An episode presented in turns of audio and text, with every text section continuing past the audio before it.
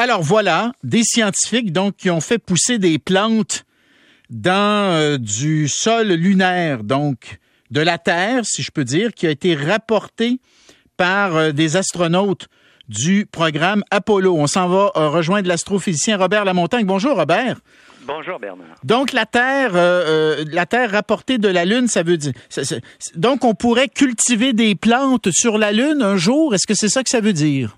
Ben, c'est ce qu'on essaie de, de, vérifier. Est-ce que ça peut fonctionner? Donc, euh, oui, on a rapporté, euh, bon, dans les années 70 euh, avec l'émission Apollo, là, à peu près 400 kilos de, de roches et de, de sol lunaire, mhm. dont une, une, bonne partie avait été conservée euh, dans des conditions optimales, justement pour éventuellement 20, 30, 40 ans plus tard, là, mener à bien des expériences qui étaient faisable à, l'époque. Et donc là, on a utilisé une très faible quantité de matériel, environ 12 grammes de, sol lunaire, euh, dans lequel on, a planté des graines euh, d'une plante assez résistante qui pousse dans des environnements un peu extrêmes. Mm-hmm. Et puis on a mis évidemment ben, un peu d'engrais, euh, de l'eau et de l'engrais, et le résultat, c'est que ça pousse. donc on a, en quelques jours, on a vu les graines germer, puis les, petites plantes pousser. Évidemment, c'est pas optimal. Là, on, on se rend compte que les, les plantes réagissent comme elles, comme elles réagiraient dans un environnement extrême. Et donc, les, racines sont un peu rabougries. Euh, c'est une, première expérience pour voir si c'est possible. Il faudra voir si on peut améliorer les choses. oui. Alors, euh, quelqu'un m'écrit, euh, ça pourrait pas pousser sur la Lune parce qu'il n'y a pas d'oxygène sur la Lune. Effectivement, si on fait pousser, disons, des plantes, euh, des fruits, des légumes sur la Lune, ça sera dans des serres hydroponiques, donc des environnements, là, un peu comme on fait pousser en serre, là, ici les, tomates et les fraises à l'occasion.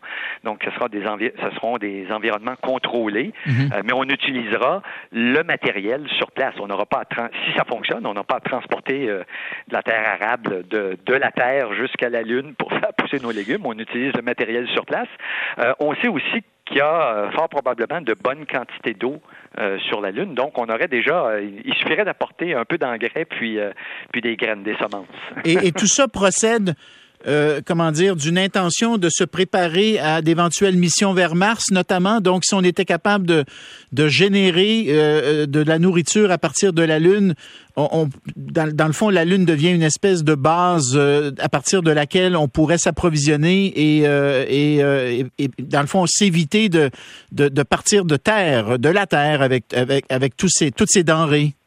En, partie, oui, mais c'est aussi l'idée de voir si on est capable, avec des semences terrestres, de les faire pousser dans des environnements qui sont différents de la Terre, donc par exemple avec du matériel lunaire, éventuellement même avec du matériel martien.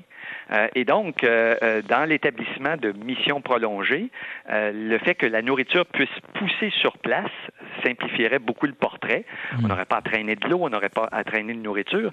Dans les années 70, quand on est allé sur la Lune, n'est-ce pas, on partait en pique-nique, on traînait son eau, son, son oxygène, sa, sa, nourriture, puis on revenait après quelques jours.